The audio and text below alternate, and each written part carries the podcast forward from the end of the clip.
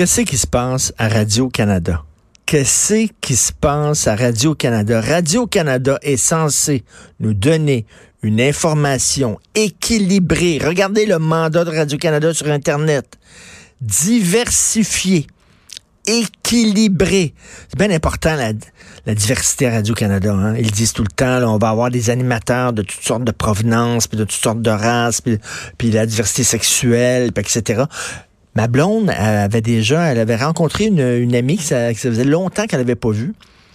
Elle travaillait à Radio-Canada, puis elle, sa job, c'était de surveiller les accents des animateurs pour s'assurer à la radio, pour s'assurer qu'il y avait une diversité ethnique. Fait qu'il fallait des fois entendre quelqu'un avec un accent euh, espagnol, puis des fois entendre quelqu'un avec un accent haïtien pour s'assurer que c'était pas rien que des accents québécois qu'on entendait. OK? La diversité, c'est important, mais ce serait le fun aussi, la diversité d'opinion. C'est parfait, la diversité ethno-culturelle. Je suis pour ça. La diversité religieuse, parfait. La diversité sexuelle, parfait.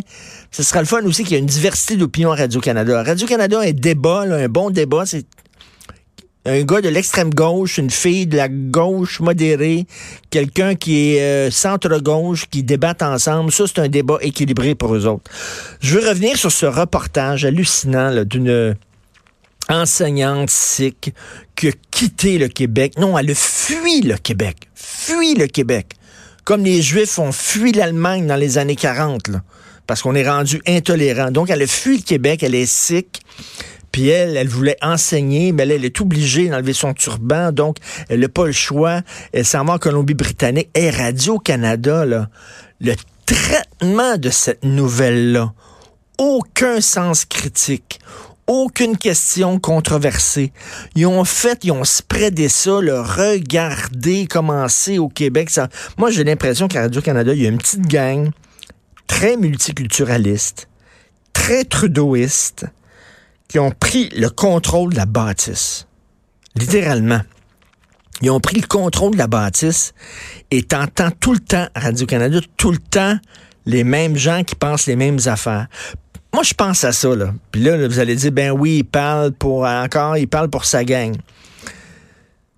Mais si on enlevait Québécois, Hein, Québécois, il y a des voix plus de droite qui se font entendre. Des, des, des Mathieu Bock-Côté, des Joseph Facal, moi, Sophie Durocher. Il y a des gens qui penchent un peu plus à droite. Enlève ça. Tout ce qui reste après ça, c'est de la gauche. Mais tout ce qui reste, le Radio-Canada, c'est gauche, la presse, c'est gauche, mur à mur, le devoir, c'est gauche, des fois extrême gauche, mur à mur. Des fois, je me dis, heureusement que Québécois est là, puis qu'on a d'autres voix que la voix de gauche. Sinon, ça, on pencherait tout du même bord. Mais Radio-Canada, son mandat, moi, j'aimerais ça, si les conservateurs remportent les prochaines élections, parce que c'est pas Trudeau qui va mettre son nez dans Radio-Canada. Mais non. Radio-Canada, ils font des blowjobs, longueur de jour tout le temps. Des gros blowjobs, là, à Justin. Euh, des gros blowjobs baveux à Justin. C'est certain que lui, il se mettra pas Radio-Canada à dos. Mais j'aimerais ça, si jamais les conservateurs gagnaient, qu'ils disent, hey, on, va se pencher sur Radio-Canada pas pour leur dire quoi dire. Ils ont le droit d'être critiques Radio-Canada, mais pour s'assurer qu'il y a une diversité d'opinions, ce qu'il n'y a plus. Radio-Canada, ça n'existe plus.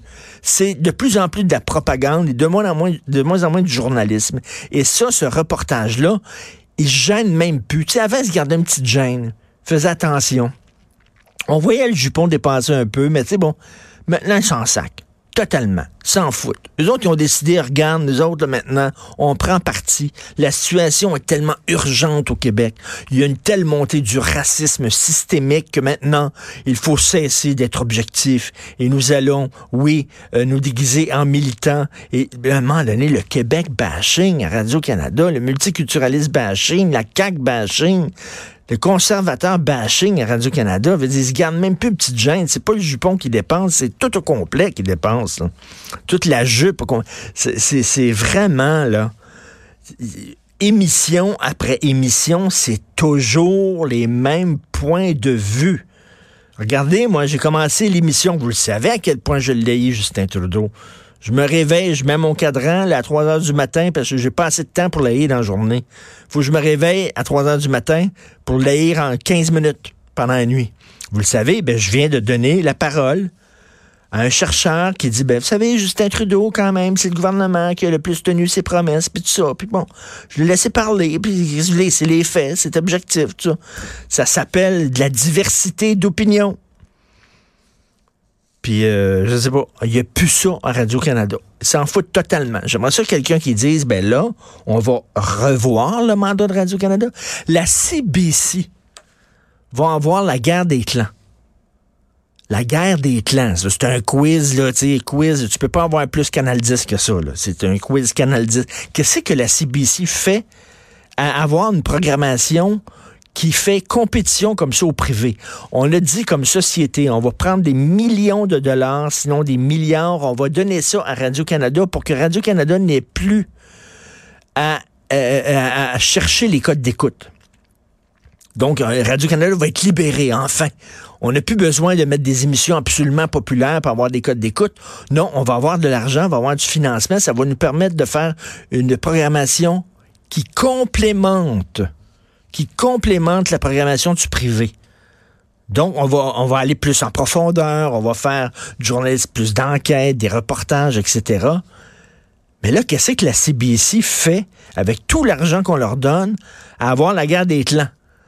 C'est pas pour ça qu'on donne de l'argent à Radio-Canada, c'est pour avoir des émissions culturelles, par exemple, que les diffuseurs privés peuvent pas avoir.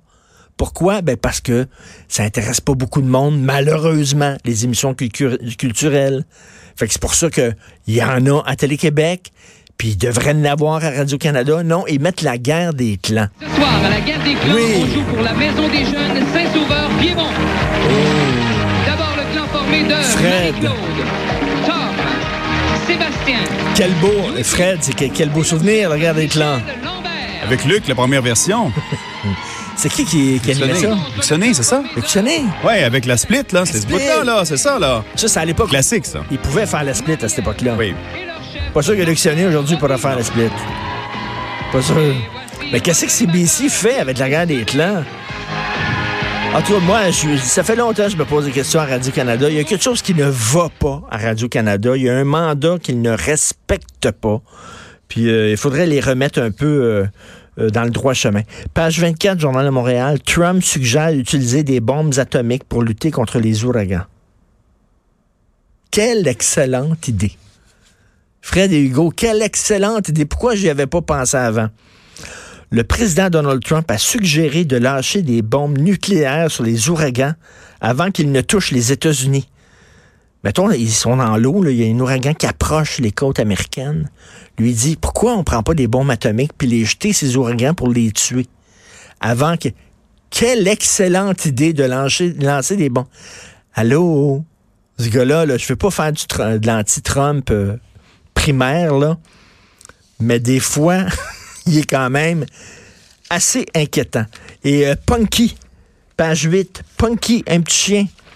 Alors, un chien complet. Mais c'était pas un pitbull en plus. C'était quoi? C'était un bouvier australien.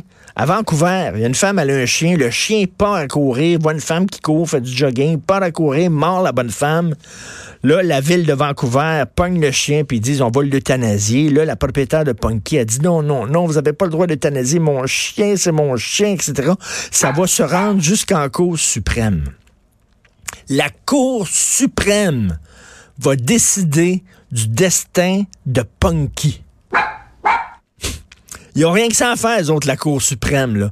La dernière instance juridique au pays qui sont censés le, prendre des décisions qui vont qui va changer, transformer euh, dans son essence le pays. La Cour suprême. Là. Tu sais, quand tu es, nommé juge à la Cour suprême, c'est pas rien. Là. Là, ils vont se pencher sur le sort de Punky. Are you fucking kidding me? Vraiment? Puis premièrement, des propriétaires de chiens qui défendent leurs chiens quand leurs chiens sont... Hey, ce chien-là est tellement fou, là. Il y a un vétérinaire qui a voulu justement, ils font des tests avant des euthanasies. Il est-tu vraiment agressif, le chien? Le chien a failli mordre le vétérinaire, a failli sauter dessus. Le vétérinaire qui devait l'analyser, le diagnostiquer, lui-même a eu peur de ce chien-là. Un chien fou. Puis là, le propriétaire, non, je veux pas. Moi, si mon chien sautait après quelqu'un, puis le mordait, puis agressait quelqu'un, je le descendrais moi-même. Je peux vous le dire, même si je suis très, très, très proche de mon chien, je le descendrais moi-même. Pourquoi? Parce qu'un être humain, pour moi, a plus de valeur qu'un animal. En général. Pas tout le monde. Pas tout le monde. Mais plus de valeur. Mais là, ça va, c'est sa dernière chance. Ça va se rendre en Cour suprême. Hein? C'est le fun. Puis quand on parle de, la justice engorgée, le système de justice engorgé, voilà. Mais les bombes atomiques sur des ouragans, quel, quel génie quand même. C'est un, génie en économie, c'est un génie en biochimie, en ouragan. C'est fantastique. Vous écoutez politiquement incorrect.